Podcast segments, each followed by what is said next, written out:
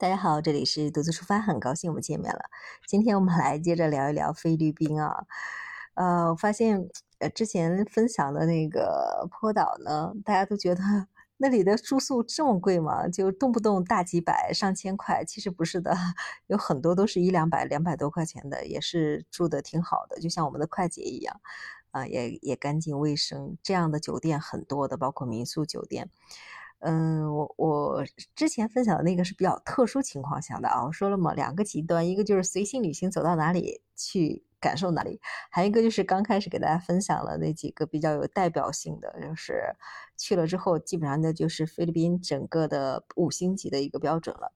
其实整个菲律宾的整个地图结构呢，嗯，它马马尼拉算是在上北北边，离咱们中国应该是很近的地方。它马尼就像一个长长的那个结构呀，就我感觉像一个虾一样的那种感觉啊。最头部就离咱们中国很近的马尼拉就是他们国家的首都，然后接下来它就是海豚湾，呃，在中间的时候是长中间的那个位置在叫长滩岛，就是很多人大家都熟知的，有些去到那里的话就觉得那是必去的一个地方。它其实长滩岛是位于菲律宾整个的中部。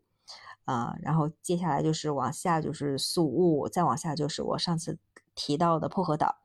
啊，像巴拉望呢，我上次是不是也提到了？巴拉望的话，它是在嗯额外相当于一个岛屿附近，就是它离它相当于在越南跟马来西亚的那个靠菲律宾的那个位置。它是如果你去巴拉望的话，你要额外安排时间坐船过去或者是怎样的，要不然的话，它它跟其他的地方。间隔有点远，大家经常提到的就是长滩，长滩就是中间。如果你安排整个流程的话，我个人觉得啊，嗯，要不然就是 飞到马尼拉一路玩下来，海豚湾、海豚湾、长滩岛、宿务、薄荷岛；要不然就是到了马马尼拉之后直接去薄荷岛，薄荷岛玩完了之后，然后什么长滩呀，然后再回到马尼拉，最后再回国，是这样一个线路。反正整个结构是这样，呃，我到时候发一张图片吧，发一张图片给大家分享出来，大家自己想去玩的时候，嗯，有一个简单的概念。我们今天聊一聊，要不然聊一聊那个首都吧，好不好？聊一聊它的首都。其实马尼拉呢，我为什么刚开始没聊？马尼拉它是菲律宾的首都，大家都知道，嗯，它其实有特别特别强烈的一个。城市特点的，它的整个建筑是保留了西班牙时期的整个的建筑风格，像教堂呀、城堡呀，很多的都是西班牙风格的。因为它被西班牙占领过嘛，啊，所以就是它那个城市，包括在马尼拉首都，它其实人口不多，一百多万人，嗯，它整嗯那里 也有很多的呃游客喜欢在那里住啊，有很多很多住宿的。呃，酒店呀，然后还有一些民宿呀，有的价格就是一两百、两百多块钱啊。还有一些国外的人，有的也喜欢在马尼拉长期间住着。那边有一些靠近红灯区的一些地方，他们经常还有夜市呀，体验一些夜生活。所以那里的酒店呢，价格都不高，都靠近市区，像旅游呀、购物呀，还有去体验夜生活都比较丰富的。呃，也方便啊，所以价格像什么一些什么什么什么叫什么市市中市白七白骑士酒店类似的那种，就是两百块钱左右一晚上，有很多的背包客在那边，还有叫什么，反正有些马尼拉的绿洲公园酒店吧，也就是两百块钱左右，那个酒店也都挺大的，性价比还是挺高的。呃，像莲花酒店。啊，那些也都是两百块钱左右，相当于我们这边的比快捷稍微好一点，差不多就是快捷的那个标准，两百块左右。整个消费的话一点都不高，整它那个能玩的、能看的，嗯，比较有嗯菲律宾特色啊。很多很喜欢去马尼拉多待一天的呢，他们有的是去看一些教堂，像一些什么天主教堂呀，他们都是有一些。很强烈的一些建筑风格的，还有一些有些像那个欧洲巴洛克风格的一些这种嗯建筑风格是融为一体的，所以很多人去了是喜欢去那些建筑物去打打卡，是这样的。如果你想去马尼拉旅行的话，建议是啊十一月到二月吧，差不多这个季节是旅游的一个时节，因为呃这个季节的话，它降雨量比较少，气候也比较凉爽一些，呃适合出游。每年如果你是三月份到五月份就不建议去了，那是最热最热的时候，当地人也都是六月份才喜欢去旅行的，三五月份都不怎么喜欢旅旅行，他比较容易中暑的，啊，他们六月份短暂的旅行完了之后，基本上就很短的半个多月，差不多是他们当当地人特别喜欢旅行的那个时间段，再往后就是雨季了，又不适合出游了，所以。呃，六月到十月差不多是雨季，所以最好的季节就是十一月到二月。如果你要去马尼拉去旅行的话，是这样的。还有去到那里的话，一定要注意安全啊！我个人觉得，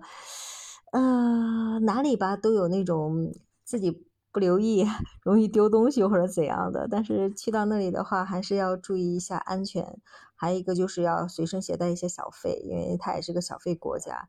嗯，他们对游客的友好程度怎么说？因人而异吧。嗯，它相比较泰国而言，泰国是更对游游客，因为他们是一个旅游城市啊，它更完善一些，包括人待人接物呀，一些呃软设施、硬设就是基础设施，还有一些软软性的这些服务呀，软服务都做得非常好，比较友好。而菲律宾那边的话，因为呃，像在马尼拉，他们还居住了很多，就是当地人，他保有的他们的生活嘛。就是对游客的话，呃，这块因人而异了，大家还是要去注意一些，因为，嗯，他们并不像有的说，哎，我要把我的城市名片做得非常非常好，有利于我们国家招揽更多的游客啊，还不像其他国家，像泰国啊，他们都已经经过很长时间的这个。呃，旅游城市名片的一个沉淀了，所以在那里你外出出行一定要注意安全啊。人呢，嗯，有哪里都有好的善良的一面，哪里还都需要我们去稍微注意一下。就拿我上次提到的，就是去菲律宾，如果你下去到海关，你都要去要小费。他们一看是中国人来了，很多都会要小费，就是还他都明目张胆的哎。示意你一下要小费，但是有些西方人去了，他们就不了，他们都是很人家愿意给就给了，不愿意给很多人都不给的，人家就是感觉到，哎，我小费国家是我服务了，我去餐厅服务了，或者是别人帮我拎箱子了，我去酒店了，这个或者是怎样的，我可以付小费。但是在海关明目张胆要小费的，尤其是对咱中国人，菲律宾这边是非常出了名的，虽然没有多少钱，但是很多人，尤其一些旅行社。让你去了之之后，甚至把小费放在那个 护照底下或者怎样的，这就已经让他们养成了一这样一个习惯。哎，怎么说呢？反正大家了解一下就好了，好不好？菲律宾的整个的啊腐败问题，连我们老师都说，他我们我们的教授都说，太常太常见了，在菲律宾 这个腐败问题。所以你去到一个地方的话。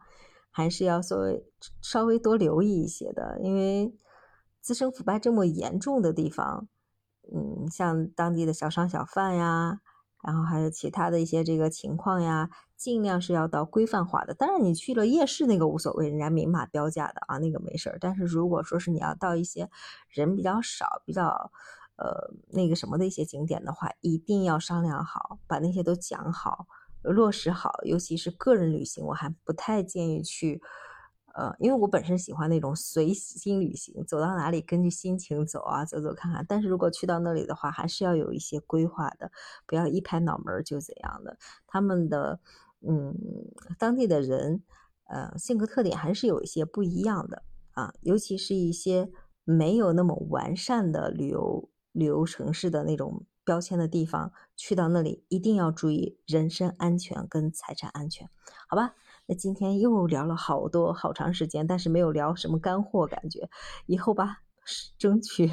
少啰嗦一点，跟大家多聊一聊，好吧？那我们今天就到这里了，拜拜。